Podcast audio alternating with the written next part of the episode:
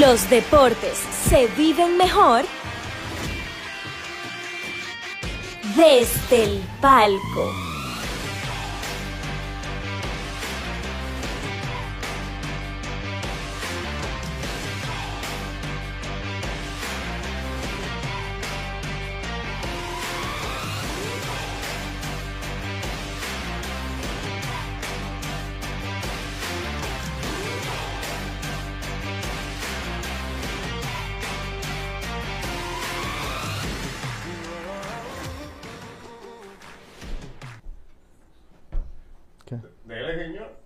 Oh, oh, ya, estamos. Ay, esto, ah, mierda, ey, pero.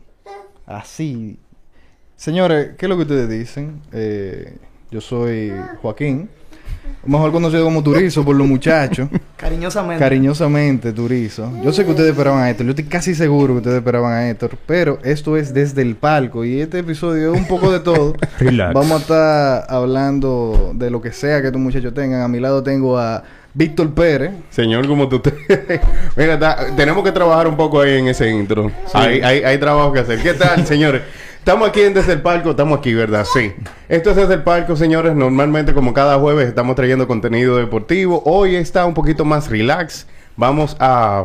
Vamos Hablar a fluir. todo. Hoy, hoy vamos a fluir. Señores, miren, ahí está Laura Guerrero de una vez dándole su saludito a Claro, Turizo. claro. ¡Turizo! Y, y nada, pues estamos aquí con Víctor Rand. Bueno, y tenemos hoy compañía especial. Eh, Gabriel, cuéntame, ¿a quién tenemos Hoy hoy? estamos aquí Hoy- con el rey de la casa, El invitado del día de hoy. mi hijo que está un poquito activo, que quiere ver YouTube. ¿Te parece su papá? Exacto, se parece igualito al padre. Sí, sí, Y vamos hoy con este episodio que tiene de todo un poco. Y vamos a despedir a mi hijo ahora. Y vamos al mambo, señores. Vamos al mambo, Vamos, señores. vamos, Miren, el, el primer tema, eh, aunque el actual contro- Control Master, salúdese, Eh, dígase eh, algo. ¿Quién, es que está allá atrás? ¿Quién es que está por ahí atrás? Ay, Dios Dios mío. vamos. ¿Qué tal? ¿Qué tal, señor? También se ven bonitos ustedes ahí. Héctor ¿eh? como que le gusta Sí. estar allá atrás. Sí. Ahí. Se ven bien ustedes ahí. A él, Ustedes a él le gustan los liches, a él le gustan. Allá, de, No, allá, no, pero- un saludito allá desde el Pero, pero closet. sigan ahí, sigan Desde el closet, Desde- desde el closet. me gusta Sigan ahí, sigan en lo suyo, sigan en lo suyo. Señores, mira, eh, como que el primer tema que yo quería hablar hoy fue esta cosa que pasó recientemente. Salió ayer, creo que fue que salió el, el, el artículo de, de la situación interna de los Tigres del Licey. Es una cosa que está muy en la palestra Sí, pública, que todo el mundo lo ha visto. Eh, hay, hay acusaciones serias. Si usted no lo sabía, señor, No, mira, me estoy desayunando. Salió un artículo en E ESPN.do en donde se dice que en, en- dentro de la franquicia de los Tigres del Licey pasa de todo. Hay acusaciones de racismo, de clasismo, eh, de abuso laboral, un montón de cosas. Es una cosa que si tú lees el artículo tú te quedas como que, "Huepa, mentira. De que no se han dado botellazo porque la cosa es grande. Eh, que, que ahí pasa de todo y, y nada, yo quería saber como que ir recogiendo la- las opiniones de ustedes y también la gente que nos están viendo por ahí, la gente que está en el chat, nos pueden dejar saber qué opinan de eso, si ustedes creen, eh, cu- cuál es la opinión de cada quien sobre este tema. Bueno, realmente es un artículo que ha generado muchísima polémica y realmente diversos sectores se han pronunciado sobre esto, algunos afirmando, reafirmando más bien lo que dice el artículo, otros negándolo, obviamente por parte de la fanaticada del Licey eh, quieren al final favorecer a su equipo, sin embargo de, de distintas partes, pues se han pronunciado defendiendo el artículo. Personalmente pien- pienso que el artículo está muy bien fundamentado.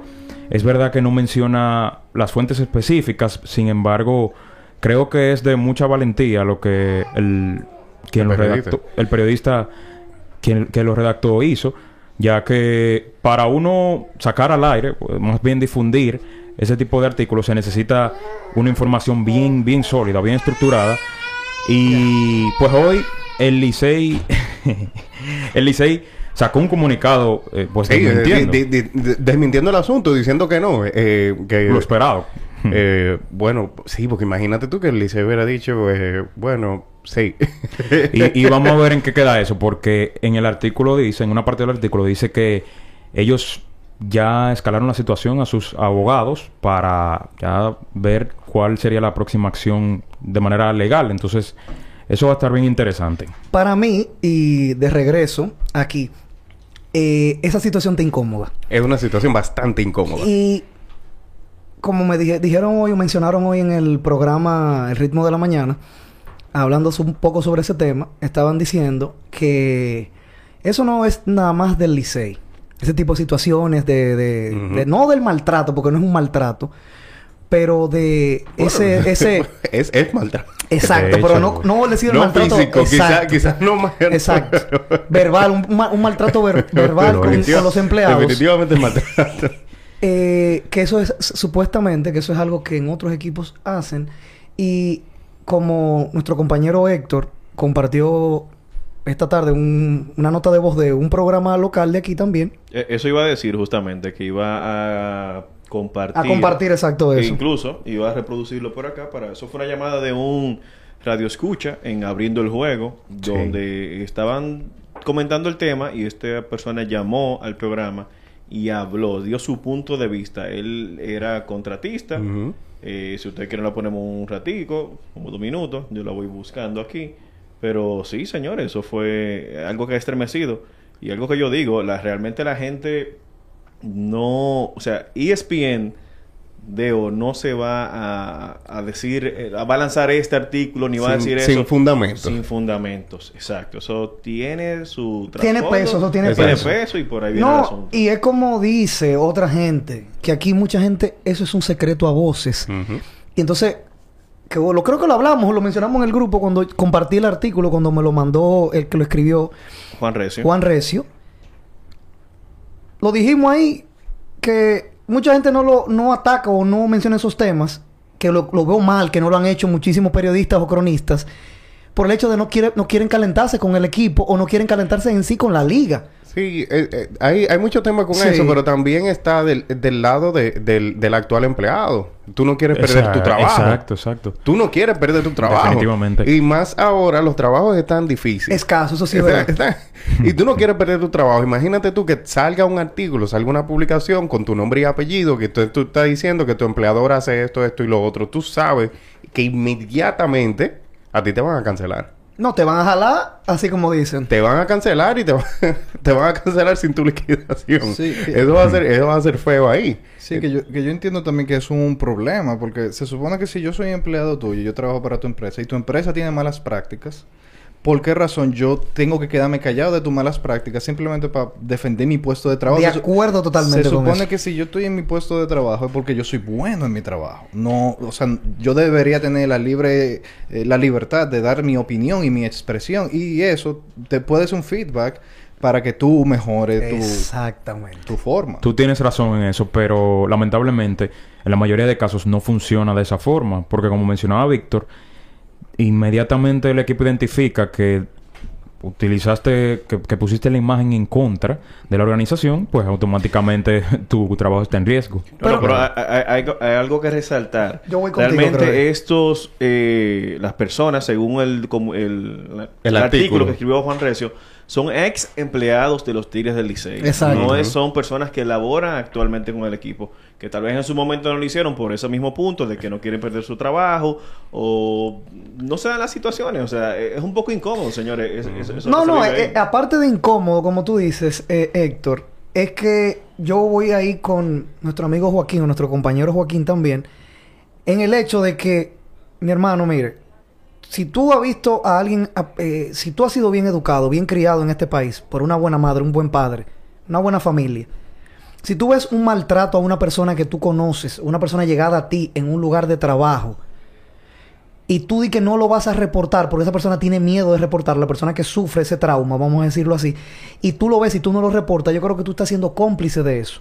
Claro. Y, y para mí, como te digo, mi crianza que me dieron a mí, de mi madre, mi padre, mis abuelos, todo el mundo, como que me lleva a decir, viejo, no, si está mal, está mal, a mí no me importa. Que tenga represalia para mí, porque como te digo, yo prefiero que se arregle el Eh, problema. Pero eh, que na- nadie sabe la situación No, no, no, laboral, no, no. eh, No, la no, situación no. financiera de cada no, quien. no, eso es otra cosa. Yo te dije, La- eh, para mí, yo te digo. Mira. para yo estar bien con mi subconsciente, como se dice. Una, una, una, una cosa que eh, yo entiendo que se puede dar por sentado, que uno puede asegurar, es que si, si Juan Recio, que trabaja por un medio como ESPN, tomó la decisión de lanzar este artículo y, y luego entonces de... Y, que el editor de, del medio aprobó el artículo. Sabemos que hay una investigación y sabemos que hay bases.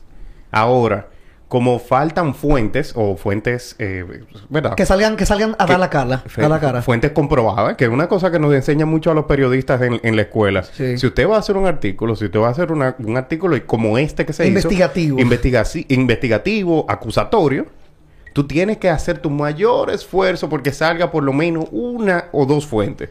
Por lo menos una fuente, alguien que, que, que salga alguien, porque la gente necesita ponerle, tú tienes que ponerle un rostro, tú tienes que ponerle un nombre a esas declaraciones, porque imagínate tú, porque cuando, eh, eh, cosa que nos dicen en la escuela también, si yo no le pongo nombre y apellido a la fuente, la responsabilidad de las declaraciones arriba de quién caen.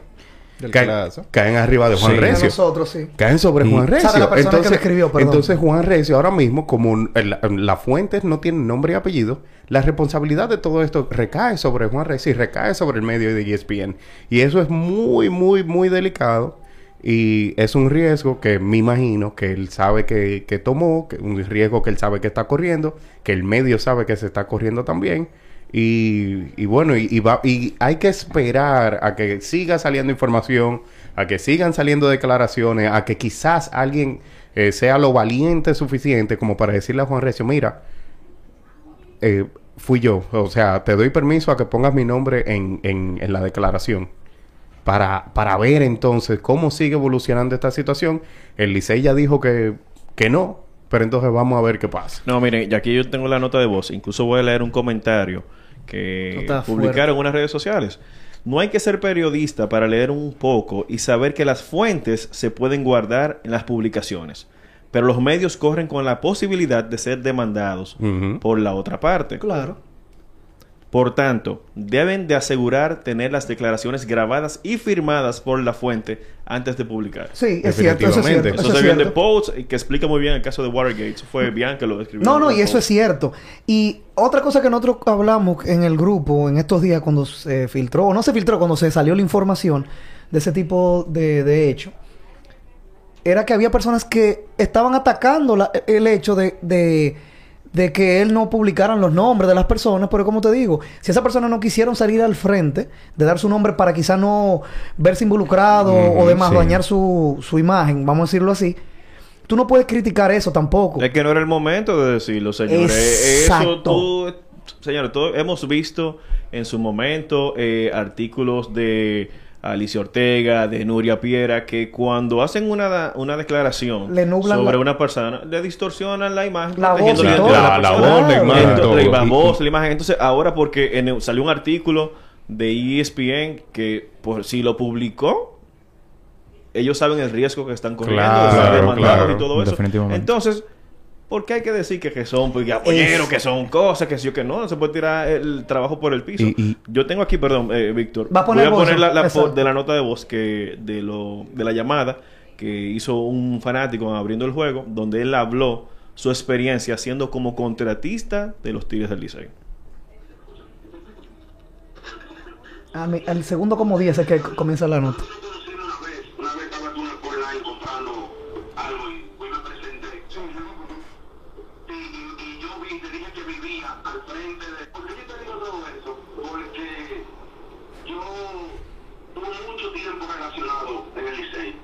No trabajando direct- directo con ellos, pero sí siendo contratista.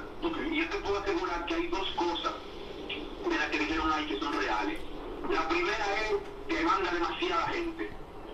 Demasiada gente manda. Y ahí que una gente te dice una cosa y otro va y te dice otra. Y lo del asunto del clasismo y el racismo, yo te aseguro que eso, eso pasa. Esa es una de las razones por las cuales a mí no me gusta ver béisbol de aquí. ¿Tú me suplicas, tú me suplicas algo en ese específico? Allá pudieron escuchar un poco sobre lo que estaba diciendo esa persona que Eso está llamó delicado. a- en, en abriendo juego. Sí, y precisamente eso ha generado mucha crítica en el sector periodístico, específicamente en la crónica deportiva. Muchos periodistas han criticado fuertemente al artículo por el hecho de, de lo que mencionaban, de las fuentes, de que no se dieron los nombres. Y yo entiendo que yo entiendo que haya molestia en ese sentido, pero también como ustedes mencionan, si decidieron sacar ese artículo a la luz es porque tienen pruebas suficientes de ello. bueno, el, el- caso es interesante, eh, pero también una cosa que no es la primera vez que pasa en el mundo de los deportes tampoco. Esta Sí. situación Sí. en donde en una franquicia o dentro de una franquicia se ven casos de abuso de poder, de racismo, de clasismo, eh, eh, Sí. eh, casos de eh, misoginia también, de todas esas De cosas. todo tipo de cosas. De todo esto, esto es una cosa que lamentablemente el, el mundo de los deportes, tan lindo que es, eh, se ve... Se ha visto manchado. Se, se ve manchado por este tipo de Sí. situaciones laborales. De hecho, este mismo año, este mismo año, eh, la franquicia Sí. de Phoenix Suns. Sí, sí, sí, sí. Mira, eh, ah, mira que viste la, la información también. De hecho, ESPN fue el, fue el que fue la- fue fue el mismo eso. medio. eh, lanzar- lanzaron un artículo eh, diciendo básicamente este mismo tipo de cosas, pero hablando de los Phoenix Suns, eh, franquicia de básquetbol de, de- De la de la NBA, en donde se veía que, o se acusaba directamente al dueño, que el dueño era el, el principal promotor El apoyador de todo de, eso. de todo este sistema y de toda esta cultura abusiva y machista y, y de, y de todo que se veía ahí. Pero entonces eh, el, el artículo de ESPN que hicieron para Phoenix Suns, eh, ellos dicen que recogieron declaraciones de más de 70 Ya empleados. tú sabes. 70 antiguos empleados y 70 empleados, eh, y eh, bueno, dentro de los 70 habían ex empleados y, empleados, actuales. Actuales, sí.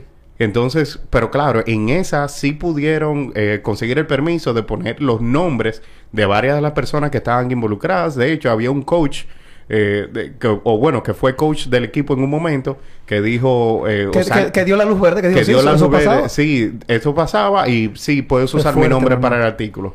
Entonces ya ustedes saben, y eso pasó este mismo año en una franquicia de la NBA. No. Así que que esto pase en, en República equipo- Dominicana, en un equipo de la Lidón, es lamentable. Definitivamente es lamentable, pero no es la primera y lamentablemente aparentemente no va a ser la última vez que este tipo de situación va a pasar en los deportes. Y que no son situaciones que se presentan única y exclusivamente en el Licey, en este caso. Puede pasar en cualquier equipo. Lo que pasa es que aquí, por el hecho de que hay periodistas que trabajan en, en esas cadenas, pues entonces no esas informaciones no salen a la luz con la finalidad de que ellos protejan, pues mantengan su trabajo. Porque vamos a ser claros, si el periodista saca un artículo eh, atacando al equipo y trabaja para esa misma organización, obviamente su trabajo... Sí, No, no, no. el-. Su trabajo se ve, sí, se ve Se ve afectado. afectado. No, pero mire, ya va- vamos a cambiar un poquito el tema porque hoy se supone sí, que sí, va a ser un poquito más... Vamos, a aprovechar que está Turizo ahí. Vamos, no, hablamos a hacerle una entrevista a Turizo. Vamos a hablar un poco de... No hablamos de plin plin ni nada de eso porque mi hijo está aquí, pero no hay problema. Hablamos otro Bueno, vamos a hablar un poquito de, Joaquín Sánchez, que está aquí con nosotros. Normalmente nuestro eh, control master. Y productor, productor, vamos a decirlo así. Yo le digo el producer. Sí, eh, es eh, actual peleador para Fighting Force. Promotor Yo- para Fighting Force. Jonaski, ten cuidado. Uy, sí, un saludito.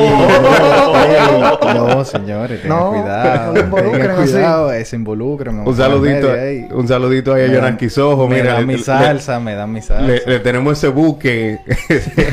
Bueno, se prepare. que puede. Que, que El arquero le dicen a Juan. Una pregunta, Joaquín. ¿Tú has tirado una trompada alguna vez en tu vida? Sí, sí. Yo durante un tiempo de mi vida, cuando yo tenía entre 14 y 17 años, yo tuve la oportunidad de practicar arte marcial. Oh, cuéntanos. Yo pasé de karate a hacer arte marcial mixta. ¿Cómo? Ah, pero él no había dicho eso. ¿Dónde tú, dónde tú, eh, tú estudiaste jiu-jitsu o otra arte Yo, marcial? yo estaba estudiando karate en un dojo que había cerca de mi casa, en el José Contreras. Ah, ok.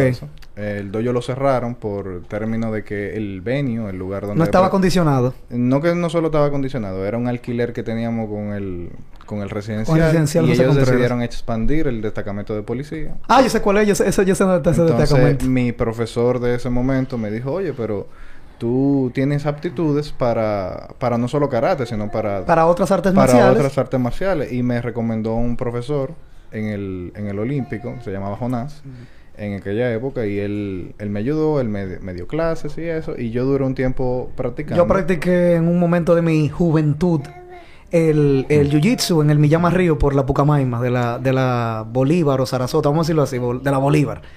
Y eso es de la mejor experiencia que yo he tenido en mi vida entera. Señor, ¿y tú, Ferran, alguna vez te has hecho algo?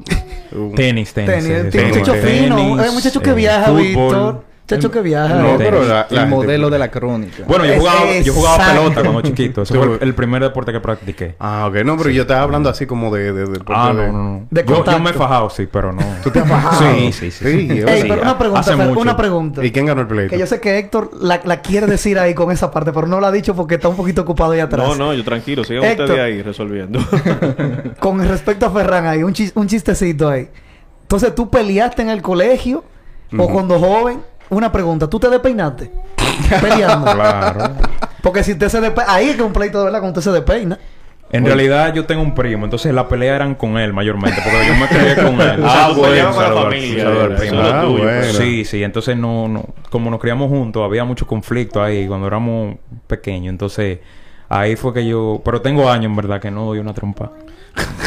Sí, sí, unos años como. De- después de, de que uno crece, uno como que... Sí, sí. Porque eso era... En el colegio uno se fajaba, que falta de respeto, qué sé yo qué. Era como un respeto forzado lo que los muchachos, por lo menos en mi época, buscaban. Pero sí, en mi caso sí, yo tuve muchas peleas en el colegio. Muchas peleas en el Pero, colegio. pero la cosa es que a ti te, te nota lo que te digo, lo que yo percibo, que tú eres una persona muy calmada. Ajá. Para ti te provocaban fácil. Sí, sí. O sea, yo- de, de- es de así. lejos se te, de lejos se te Es nota. así ahora mismo. O sea, No, tú- ahora tú- mismo no es así porque cuando yo comencé a practicar a karate y artes marciales... te enseña yo- disciplina. Yo, aprendí un poco uh, disciplina y yo aprendí un poco de autocontrol.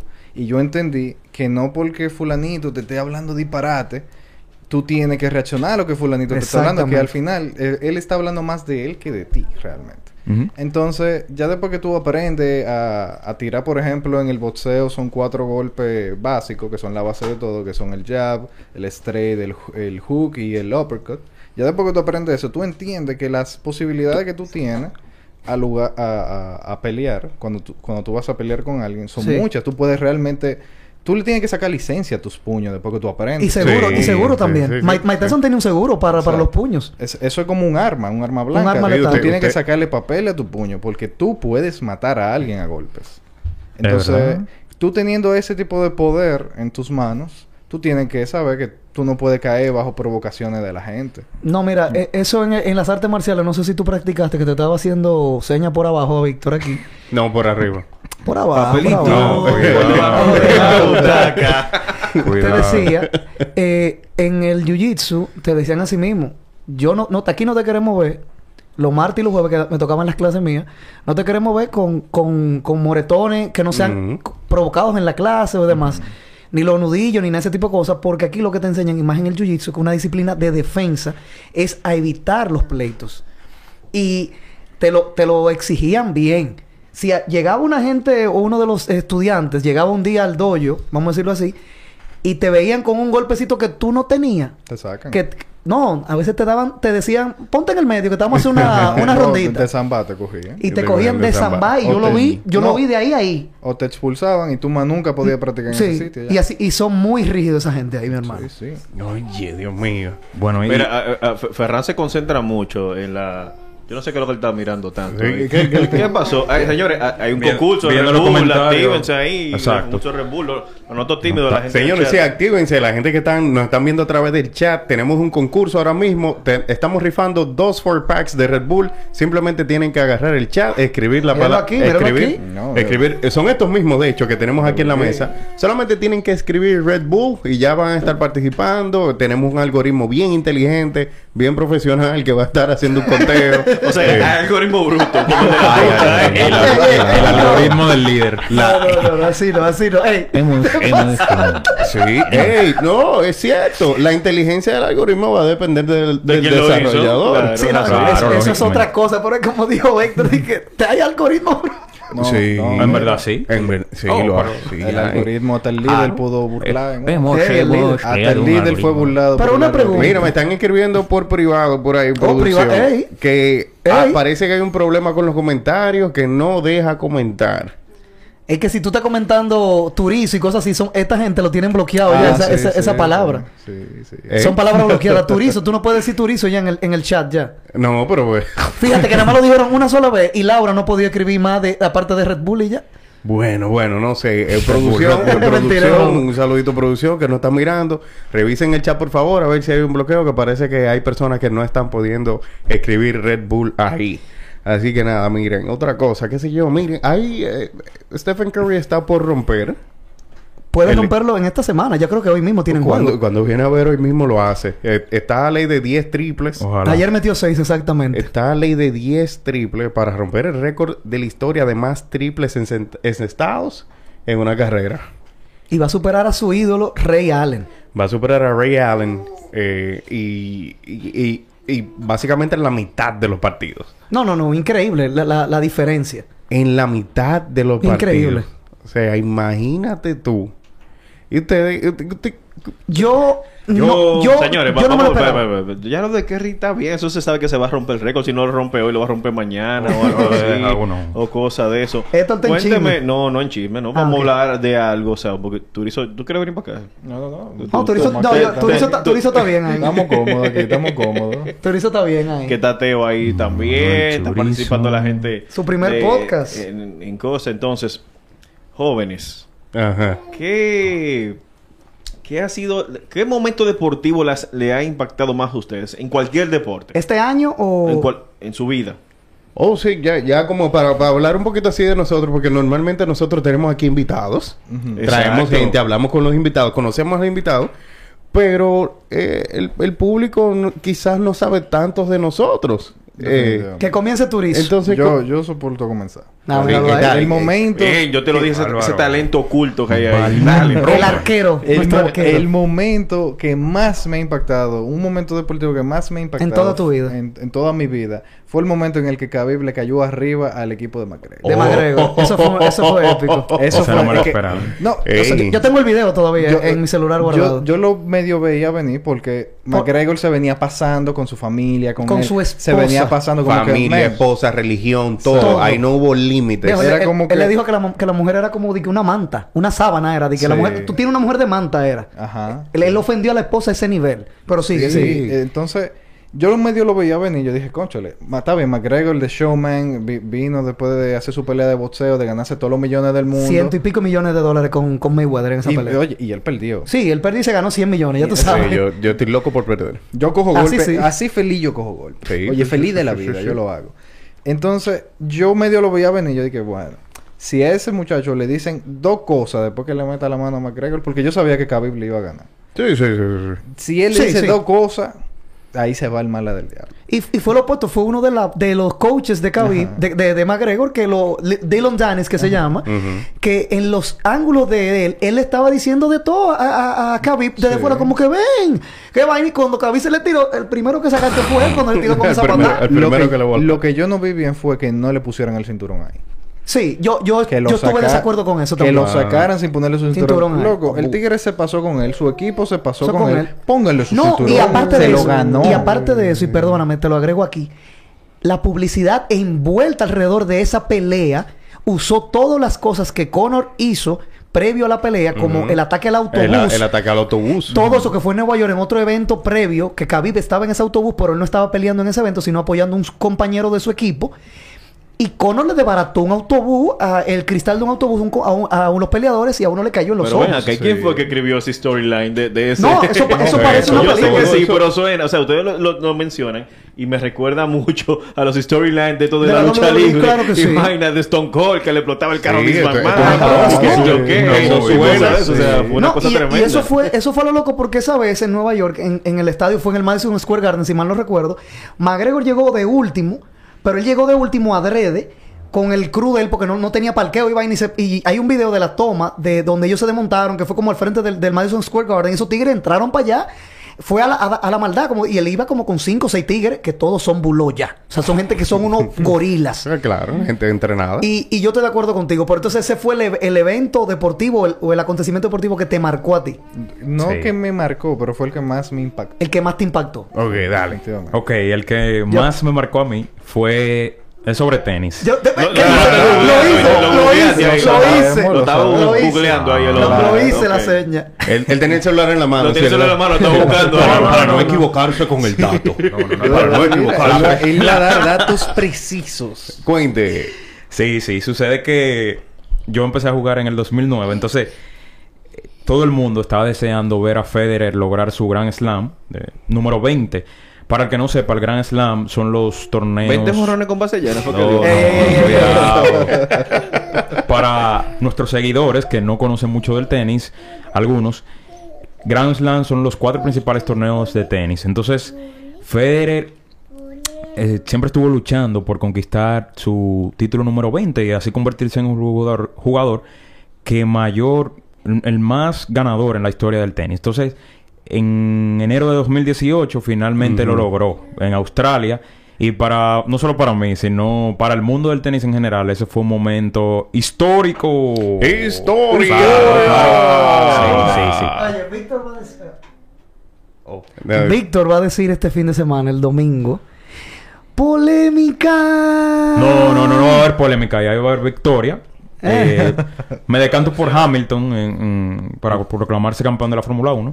Pero ¿Y vamos ¿Cómo saltamos del tenis a la Fórmula 1? No, Eh, señores, eh, hay, hay saltos. Esto es desde el palco, donde hablamos de todos los deportes. Entonces- Aquí ningún deporte se discrimina. Si la vitilla se vuelve profesional, estaremos hablando de vitilla profesional aquí también. Y a usted, ¿Y tú? eh, Vic. Sí, eh, el, el mío, mira, yo comencé a ver básquetbol y me hice fanático de un equipo, me hice fanático del Thunder. De los Thunder de Oklahoma. Del, del Thunder de Oklahoma, cuando el Thunder de Oklahoma tenía a Kevin Durant y, y a, y a Russell Westbrook en el equipo. Ese, ese, ay, ay, ay. Mira, ese equipo, eh, como tenía a Kevin Durant y a Russell Westbrook, ellos llegaban mucho a playoffs ellos- y, y lograron hacer en esos años una rivalidad contra el equipo de Memphis. Los Memphis Grizzlies y, y el equipo de Oklahoma se veían normalmente en, en- así, en, en series de playoff. Entonces, en una de esas series de playoff, eh, si no me equivoco, fue el año o 2014 o 2015, esos juegos estaban pegados, estaban apretados. Y hay una posesión ya en el último cuarto. eh, eh, ese, juego estaba 80 y, estaba 80 y pico de cada lado pegado. Y yo recuerdo que Memphis estaba al ataque. Pierden la bola. La coge Tavo Cephalosha. Se la pasa a Russell Westbrook. Y Russell Westbrook viene en fast break a mil por hora. Y- la donkea. Y ese estadio se fue abajo. Yo como fanático al fin, yo en mi casa yo estaba dando gritos. Yo estaba... Víctor en su casa en Botsel con una cerveza en la mano, Sí. dando más grito que el diablo. Gritando, muchachos, como si la... No, ah, déjame no decirlo. Ya volví, ya volví, señores. Pero sí, muchachos, eh, y para mí ese momento fue, siempre se me va a quedar, y yo, ese video yo lo veo una vez al mes o una vez cada tres meses. eh, Él, porque... él lo ve cada... No, Sí. es, es para emocionarse cuando él va a No, que comenzar el programa. entiendo. No lo hemos pero, visto no, pero no. Cuando él dice eso, yo lo entiendo porque yo tengo cosas así, como dicen guilty pleasures, que yo lo vuelvo y lo veo. Porque como te dice, te provocan la misma sensación que aquella vez. Yo estoy de acuerdo Claro, con él. viejo. Ay, Me da ay. risa fue como él lo dice, de que yo de cada cierto día yo lo veo, yo lo veo. Yo, oye, me cada se que- Yo me imagino ese momento diciéndolo. Sí. eso mismo, es eso. Para mí yo tengo varios, pero uno de los que más me impactó a mí, eh, y, y casualmente es de los temas que más hablo aquí a veces, o sea, cuando, cuando entré aquí al programa con ustedes, es de lucha libre. Sí. Y yo todavía recuerdo la primera vez que yo vi lucha libre profesional aquí fue por mi abuela, la mamá de mi madre. Mi abuela ¿A quién invita? eh, fue, ella me puso a ver eh, el Hell in the Cell del 98. Eh, pero espérate, ¿cómo que tu abuela te puso a ver Helen es el del O sea, 98? O sea, viejo? me Cuando yo nací, cuando, ya tú yo- cuando yo eh, sa- íbamos a su casa y demás, ella le gustaba mucho Jack Veneno. Eso es algo que ella había crecido con eso. Mi abuela vive en Moca. Y yo recuerdo que del primer pay-per-view o evento que yo vi, y todavía recuerdo, y casualmente eso fue el año que la Hell in the Cell se volvió más famosa de la cuenta, porque ese fue el año que el Undertaker lanzó a Mankind desde arriba de la celda. Que eso es algo de los momentos más icónicos de la historia de la lucha libre. Y yo recuerdo todavía esa primera sensación porque habían tíos y primos y demás que decían, no, que usted no, tú no puedes ver eso porque esa lucha fue un poco violenta, un poco pasada de violenta en ese momento por el lanzarlo a una persona fuera de, de- de la jaula, la sangre que tenía Mankind en la cara o Mick Foley en ese caso. Y yo todavía recuerdo todavía eh, eso, sentándole en la casa de la sala de mi abuela, un domingo, casi lo daban aquí en Antena Latina, en esos canales de esa época, no recuerdo que era la Antena Latina en ese momento. Sí, sí, yo creo que era Antena Latina Sí. que lo transmitía, pero de- era como diferido. Sí, eran diferidos, Eh, pero- Tenía pero- como un año de, de- de retraso. Y yo claro. recuerdo cuando yo vi eso, que eso, eso fue algo que todavía me marcó.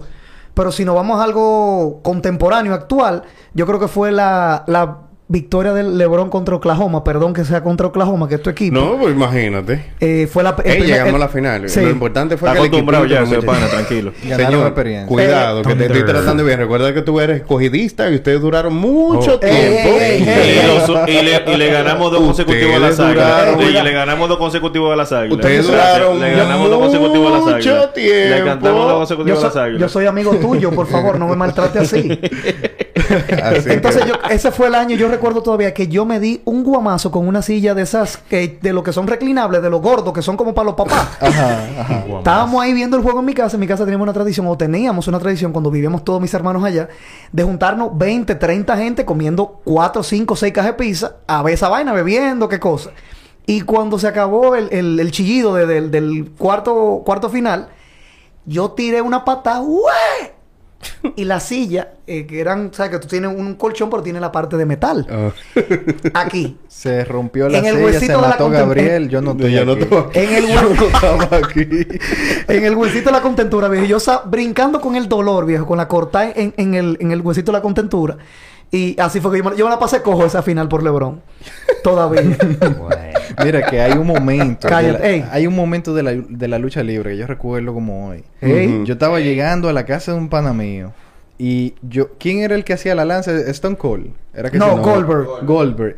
Y Que, que Triple H sacó un martillo y le dio a Goldberg. en Eso la fue, cabeza. eso fue en Elimination Chamber 2003, no, en SummerSlam 2003, Ajá. que Triple H Goldberg le iba a hacer eh, la lanza. Y Triple H Triple H sacó tenía, un- tenía el mazo escondido y cuando él vino, Le lo noqueó, lo le- noqueó Pero, mismo. pero, pero una pregunta. Yo tengo muy buena memoria, por si acaso, con Una- eso. Sí, una pregunta. Corríjame porque Triple H, yo recuerdo que él peleaba como en calzoncillo. Sí, en, exacto. es- en esa pelea Negro, específicamente, negro. Sí. esa pelea específicamente él tenía unos Los calzoncillos feos esos que unos, tenía, unos chores la- me- eh, como si fuera unos boxers. Ah, tenía porque yo iba a preguntar dónde él tenía escondida la No, no, no, no, no, no, no, no, no, porque la el, el mazo, el mazo se lo pasaron, se lo arrastraron por la Ah. celda. Entonces él lo tenía escondido en la, en la entrepierna porque él estaba de espalda a Goldberg. Podemos buscar el clip después y lo compartimos Sí. en las redes de nosotros, Sí. de aquí desde el palco. Entonces cuando Goldberg vino, venía Ajá. por encima de él, Triple H se voltea.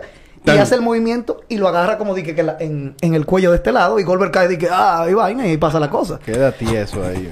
Pero eso fue en SummerSlam 2003, si mal no recuerdo. Un año- 2003, sí, eso fue 2003. 2003 contra... la llegada de Goldberg, que fue en ese mismo año, que debutó contra La Roca. En Backlash. Backlash. Que, Y que si te- llegó fue un Raw post WrestleMania. Hiciste trampa, lo buscaste ahí en...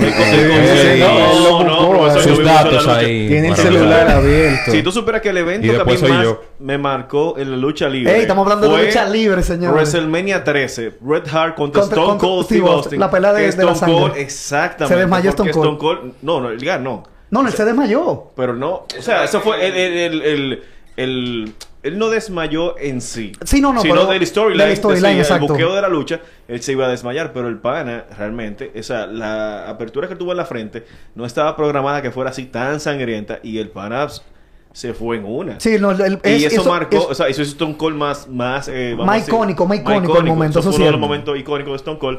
Y también Eddie Guerrero versus JBL en eh, Great American Great Bash. American Bash, exacto, que le dieron el famoso sillazo el en la sillazo cabeza. que realmente eso fue, tampoco estaba planeado. Viejo, Eddie, Eddie Guerrero casi se eh, desangra sí, en medio de la pelea. Él y se toda la desangra. sangre, exacto, y eso fue una cosa, señores, tremenda. Y la abuela y la mamá de Eddie Guerrero estaba en el pay-per-view, en, en los asientos ahí.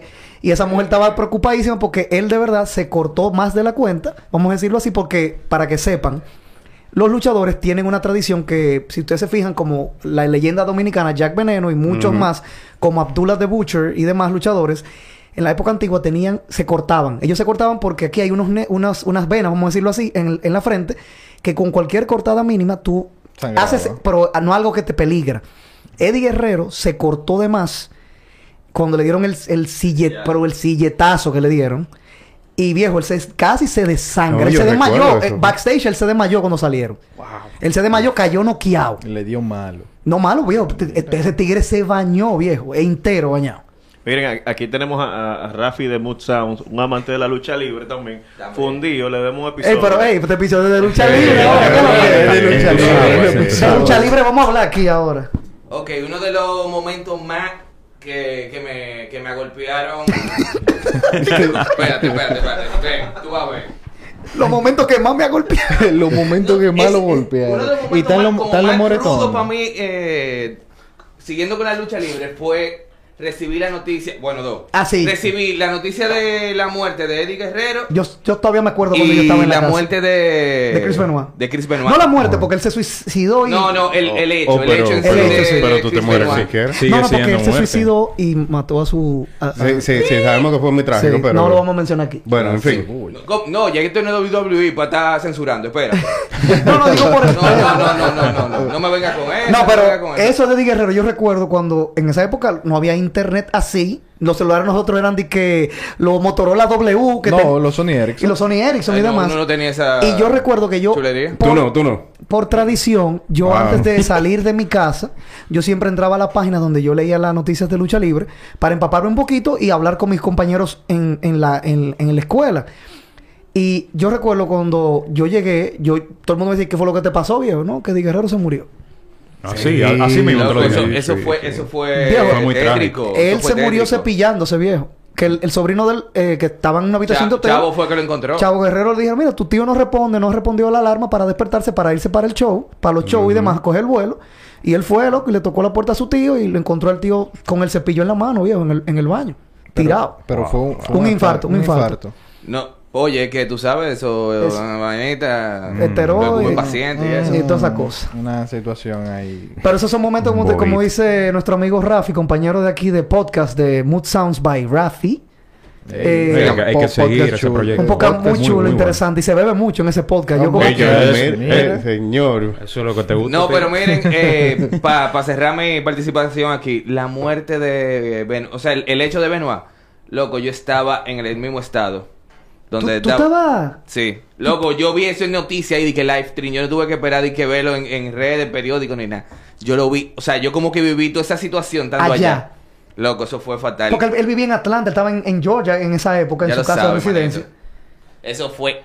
Ah, eh, No, no, no, que eso, eso no. Yo no me imagino los noticieros, porque eso, se- eso fue en 24 horas, todo eso, cuando sucedió, porque todo el mundo pensaba que fue un, un ataque a su casa y a su familia, y 24 horas después, toda la historia cambió para, para la mano. Pero nada. Seguimos. ¿Qué tenemos para hoy? Señores, Señores, pero que, que, que no, Ey, la, no, la- pero, la este- lucha libre levanta pasiones, señores. Pero Eso, mira, sí. primer- primera vez que Rafi toca la puerta para poner No, un tema aquí. eh, él, en escuchó, él escuchó lucha y vino No, corriendo. yo, no, Lucha espérate, ya, yo veneno. tengo que hablar y yo tengo que Claro, claro, mi señores. Mira, ustedes saben que hablando, ya siguiendo un ching con, con lucha libre, tú sabes que uno, eh, cuando muchacho, eh, siempre salía el anuncio de no hagas esto, Esto en casa. no ajá, hagas sí. en Pero todo el mundo Lo hacía en su lo casa. hacía en casa. Y que déjame ver, a ver, a ver qué sale de aquí. Ustedes haciendo. Todo el mundo lo hacía en casa. Todo el mundo lo hacía en su Todo el casa. mundo lo hacía. Todo el mundo lo hacía en su casa. Pero En el- eh, con colchones y con cojines, por si acaso, seguridad a ante ver, todo. dependiendo cuando los colchones. Hay, ca- hay casos. Tú nunca te fuiste, tú nunca te fuiste de la cama. Mira, A ustedes le dieron pelas, era por estar rompiendo camas, Yo- No, yo tirándose, nunca- de que gra- haciendo, No. tirándose la tercera cuerda y cosas No, así. Pero yo era fanático de Jeff Hardy. Yo creo que todo el mundo tiene una anécdota haciendo movidas de lucha libre. La en su paralizadora. casa. Sí, sí. Yo me metí en un lío por hacerle el pedigrí a un, a un carajito. No, pate, no, eso, es, esa es muy peligrosa, esa, Sí. esa movida. Y, O sea, y- y- y estábamos- el recado. Estábamos ¿quién lo arriba de unos colchones y yo le iba a hacer pedigrí porque estábamos jugando la lucha. Sí.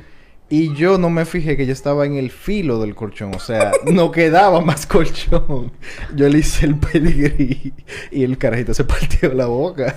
A mí no me invitaron más nunca a esa casa. Mira, yo le caía bien a los padriatas ese día. No digo yo. Fue de que no, no, no, no, no, no me invite ese muchacho aquí para la casa.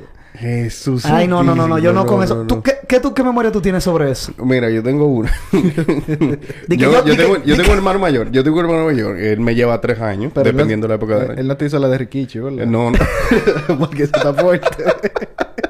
no, no fue la de Rikichi. Ok. Eh, estábamos peleando, eh, como todas... Peleando, peleando, ¿y cómo comienza él? Como toda y cada una de las tardes, nosotros siempre buscábamos la mínima excusa como para entrarnos a golpe.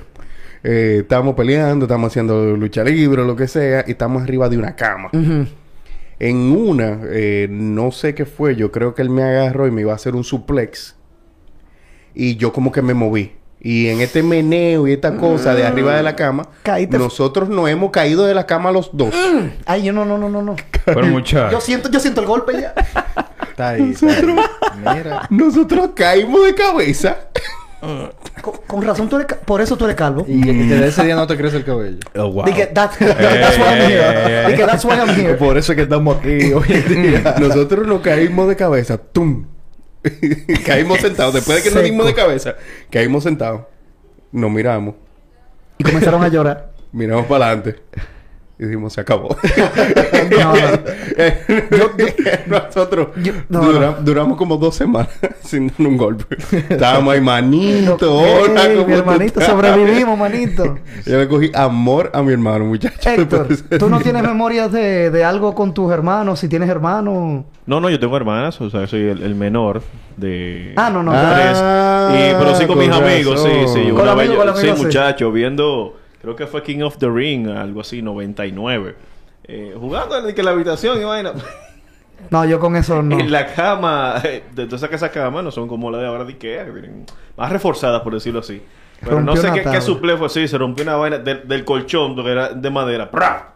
Hasta La ahí. base se rompió ahí mismo. Me cambiaron el colchón cuando yo me casé, ya tú sabes. Dije, Tú querías, tú querías luchar. Coge, coge, coge, lucha. coge lucha. cógela.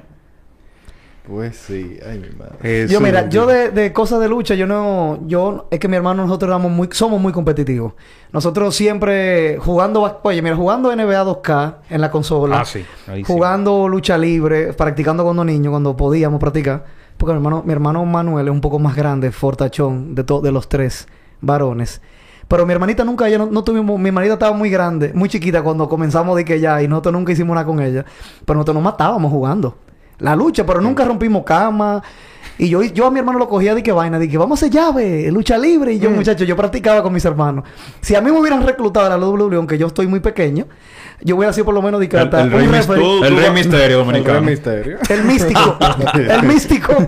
El místico Tú salamero. aplicas para la lucha de, de los mexicanos. Sí, la triple A, la triple A. Miren, vamos, eh, vimos ahí que la rifa de, de los four packs de, Re- de Red Bull han ido avanzando. Laura Guerrero fue ¡Epa! Sorprendentemente. declarada ganadora. ¡Victoria! Creo que tenemos otro por ahí, si no me equivoco. Creo que hay otro. No, la hora se ganó uno, aquí hay otro. Aquí hay otro. Bueno, creo que el otro, entonces la rifa por el otro va a empezar. Yo creo que nos quedan como cinco minutos ya. Eh, Exactamente, Así señor. que ya ustedes saben, Activo, a- activo, cuando empiece otra vez la rifa para que se lleven su paquete de su four pack de Red Bull. Y señores, para cerrar ya, o sea, y hablar creo que el tema que está dominando eh, todos los, lo- los temas de, de, de deporte mundial ahora mismo es el cierre de la Fórmula 1 este fin de semana, señores. Ay, sí. Eso está... Pero Según tú la eres el único que ve Fórmula 1. No, no, no. Gabriel. No, pero yo aquí. pero mundialmente ahora mismo es el tema porque históricamente, para que vean esto, primera vez en la historia de la Fórmula 1 que los dos contrincantes por el título están llegan a empate a la última carrera. Para ¿Confirmado ese Sí, dato confirmado. Confirmado Bien. por F1. Yo lo estaba buscando en esta tarde y todo. Y ellos lo publicaron luego Sí. de después yo confirmarlo. Que en la historia, la única diferencia menor, o sea, de llegando a, a- a la competencia final, fue una sola vez, perdón, dos veces, por un punto. O sea, que había un liderato, un líder de un solo punto contra el otro. Y la primera posición de Fórmula 1 cuando gana una carrera son 26 puntos. El segundo son 18 y así sucesivamente. Así va din- Y una de las carreras que sucedió así fue con, con Kimi Raikkonen, que fue en el 2007. Que Raikkonen estaba compitiendo en ese momento con un novato, que era eh, eh, Lewis Hamilton, que es ahora el, el séptimo, tiene siete títulos. Y si gana este año, este domingo, superaría a Michael Schumacher, el récord de Michael Schumacher de siete títulos. O sea, eso es, eso es Eh, no, increíble esto histórico.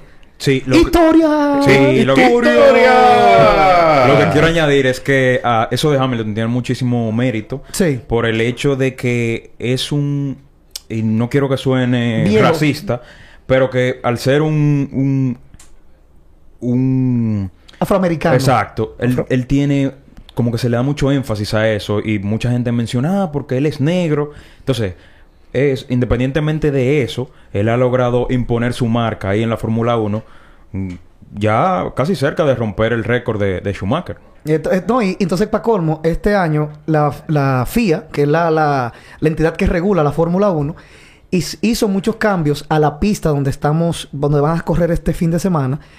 Eh, le agregaron un poco más de, de- a, las, a las protecciones, a las, ba- a las barras, le agregaron protecciones, le agregaron un poco de, de- de unos, unos muritos que se le crean a, las- a los bordes de la pista para que los corredores respeten un poco más las- la- los límites de la pista y no se pasen. Si ellos se pasan inconscientemente o adrede, el carro podrá tener eh, de, ¿cómo se dice? Complicaciones porque se puede destrozar, porque son carros muy bajitos Sí. por, la, por la fricción y todo ese tipo de cosas de la aerodinámica. Y están muy ñoños, señores. Es primera vez en la historia que van con nada de puntos de diferencia, empates a una final. Y uno pregunta, ¿a qué hora es la carrera? La carrera va a ser a las 9 de la mañana. Yo ese día vamos a estar todos caminos a hacer No diga nada. No, exacto. sorpresa, sorpresa, sorpresa. Vamos a como Sorpresa, sorpresa sorpresa. a la gente. Pero ese día yo me voy a llevar mi iPad y en el camino como... como no, Ay, fuimos el otro día. Hay que darle seguimiento. A ver esa Exacto. El carrera. hombre va a ser cuando veníamos de San Francisco igualito, que venía viendo lucha libre ahí atrás. Sí. Y, y tú me- Sí, perdón, perdón. Y nosotros ahí tomándonos un vasito de agua. Sí. No, no, mira, yo Sí, soy. Oigan, oigan a Héctor, di que, que él venía viendo lucha, pero ¿quién me estaba ¿Cómo va ganando? Dime, ¿quién va ganando ahí atrás? Me estaba preguntando. No, pues la única lucha que me interesaba era la de Sí, CM Punk. Ahora, tiene un buen feudo CM Punk Sí, con MJF, tiene- MJF en AEW. Ma- Maxwell Jacob Freeman. Y, eh, no, eso viene bueno. Y señores, eh, digan ustedes algo porque en verdad la, Fórmula 1 viene No, no, picante. Sí, sí, este sí, lo sabemos. Da- Dale. No, pues. señores, no, eh, viendo ahí que ya estamos casi cerrando, estamos casi cerrando. No, la- el concurso sigue ahí. el ahí concurso. es lo que estoy diciendo, que estamos casi cerrando el concurso. Ah, ok. Que al que, que al que el algoritmo no le ha dicho que tiene su boleto. Este eh, algoritmo es bueno, señores. es bueno, es bueno, es bueno. Escríbanse ahí Red Bull todo pegado, sin, sin ningún tipo de aditivo, solamente Red Bull pegado para que tengan su boleto para participar y se lleven el otro paquete, el otro four pack que queda por ahí. Aquí, vamos a algo rápido, vamos a meter en pelota invernal. Ya que hablamos del momento más grande que ustedes han disfrutado en los deportes, dígame de sus equipos, ¿cuál fue el campeonato que mayormente que disfrutaron ustedes, que se lo gozaron como es? Cuéntenme. Mira, Víctor. El último. Este, este es malo. Yo soy aguilucho como Víctor, Víctor Pérez. Y Víctor ya se está riendo porque yo sé, yo sé, yo sé la que él va a decir. Dila. Dila.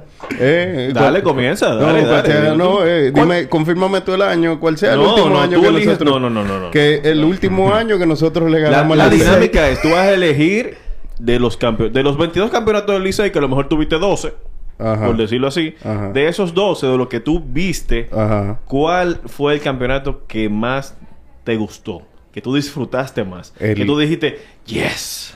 Eh, Lo que te digo es que no tengo bien presente el año, pero el, eh, Yo digo el- el- com- el- el último. El, el último campeonato de nosotros, el más reciente, que le ganamos al Licey. Yo lo disfruté mucho más por mi hermanita. Sacó el celular ahí y abrió Google. No, mira, sé, de- mira. Fuentes. Mira. Eh, Estaba tratando de buscar el año. Claro, sí. validar la información. Ese, fue- ese, eh, yo creo que el último yo lo disfruté más porque mi hermanita se lo pudo disfrutar más. Ella es muy fanática del equipo.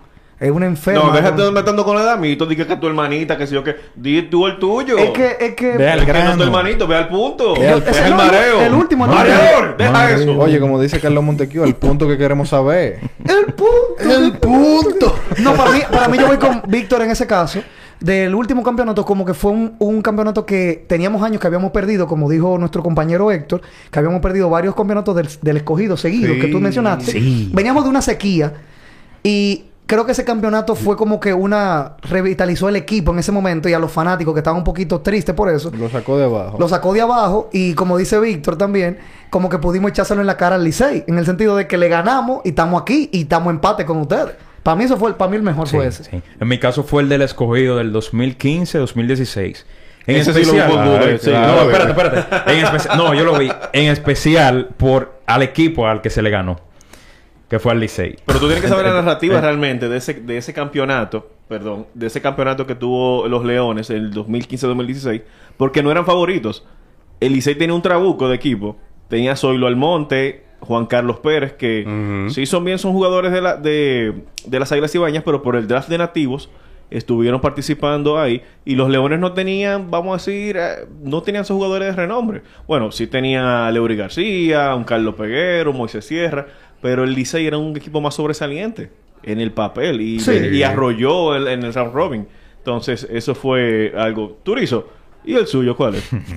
Bueno, Yo sé que usted está buscando, pero. No, No, no, no, es, que, es que él no. ¿O cuál fue su- Realmente, yo, yo no soy seguidor de la pelota, increíblemente. Y vivo en este país. A, a lo que te hemos puesto nosotros, un, ¿eh? durante un tiempo Sí, a lo que me han puesto ustedes. Me agarran fuera de base, mira. No, pero eso no importa. En este lío. Pero, cuando yo era pequeño, yo tenía una situación. Que era que mi mamá es aguilucha porque ella es... Del de- Cibao. Del Cibao. Gente ¿no? inteligente. inteligente.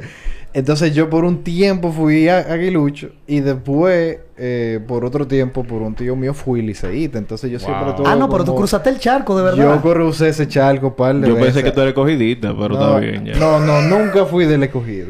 Qué mal por ti. Con esa gloria que tú tienes a tu lado. No, imagínate. Wow. imagínate. Pero no, yo dejé No, de seguir la pelota hace mucho tiempo. Ah, pero y, y un momento así, Lidón, un, mo- un momento... eh, Pero yo no he usted- respondido el mío todavía.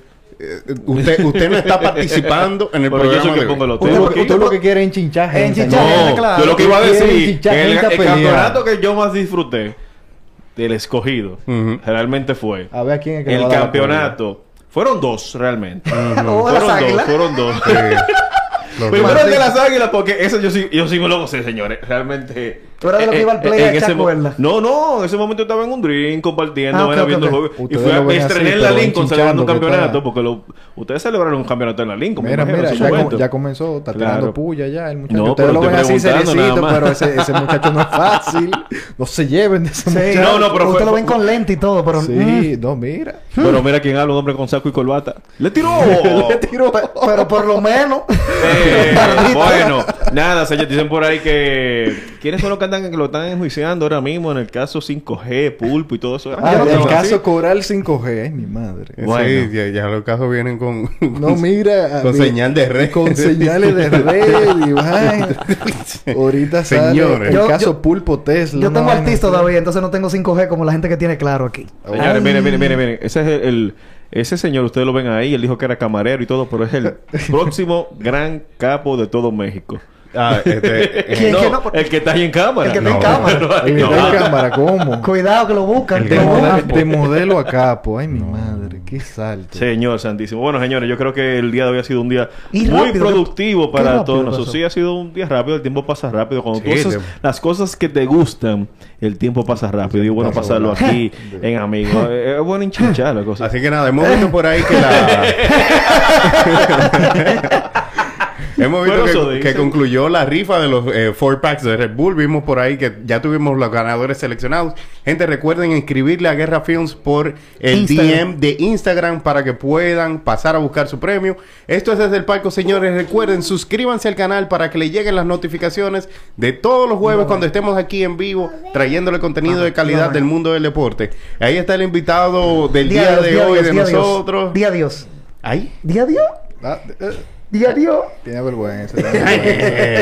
Señores, esto ha sido hoy. eh, bueno, esto ha sido desde el palco todo por hoy. desde el palco!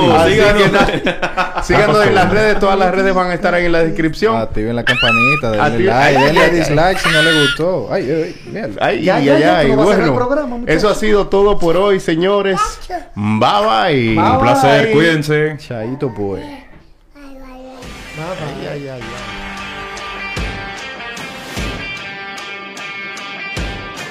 Los deportes se viven mejor desde el palco.